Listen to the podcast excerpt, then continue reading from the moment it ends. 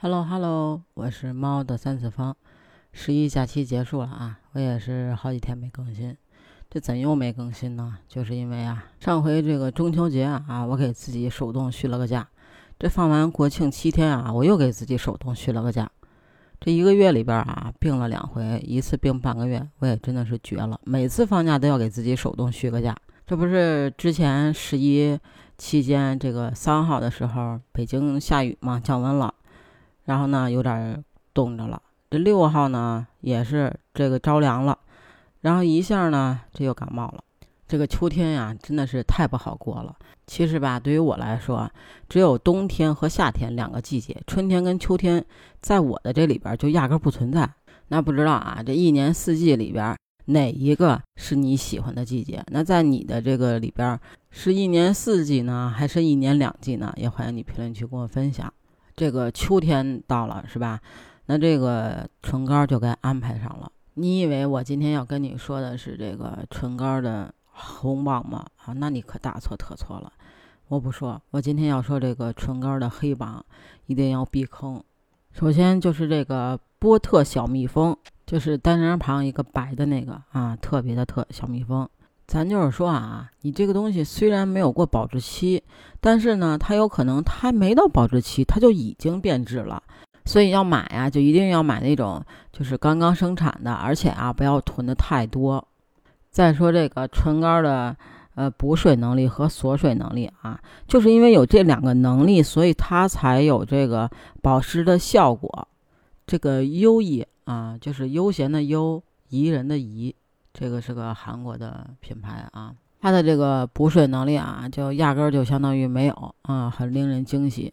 那它这个锁水能力呢？你想啊，它连补水能力它都没有，它怎么可能还会有锁水的能力呢？靠你自己。呃，嘴唇上边那点儿嘛，那我估计肯定是不够。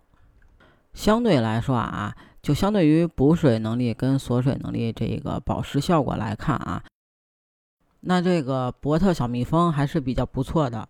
这块来说的话，它的补水能力比较强，锁水能力呢，那肯定也是了嘛。而且啊，这个黏腻的程度呢，也还是可以的啊，不是特别的黏腻。而且啊，它这个香味儿啊是这个比较清淡，四十九块九，嗯，四点二五克。还有我之前就是也试过一个，嗯，小蜜蜂是那种黄管的，它那个是含这个水杨酸的，所以呢不建议这个经常使用。那这个博特小蜜蜂啊，它现在这个就是有各种口味的。嗯，多种香味的，然后呢，它这个啊是这种，呃，黄色的啊，有红色的啊，看您买的什么口味的啊。然后呢，它这个呢是，呃，就是那种口红管似的，就是类似于这种的，就是那种呃固态的唇膏，在这个某宝上啊，嗯，四十五，但是啊，一定一定要记得不要囤多了。这个东西啊，你要是说你天天用，你还可以；你要不是天天用，你囤多了，过了一年，等到明年开春了，你不用了，夏天我估计它可能保质期也就三年。那你要是过这样的话，你还没到保质期，它就过期了。除非你是那种就是真的是天天用的，那还可以。好了好了，今天就到这儿吧。至于这个唇膏呢，那不知道您喜欢什么样的？也欢迎你评论区跟我分享，分享一下你喜欢用的唇膏是什么？为什么喜欢用它呢？是习惯使然，还是有人送的呢？也欢迎你评论区跟我分享。那我去喝药了，我们就到这儿了，拜拜啦！等我好一点的时候再多更新几集吧。哦，对了，记得加我的听友群哦，B J C A T 八幺八，北京小写的首字母 C A T 八幺八，期待你的加入哦，拜拜。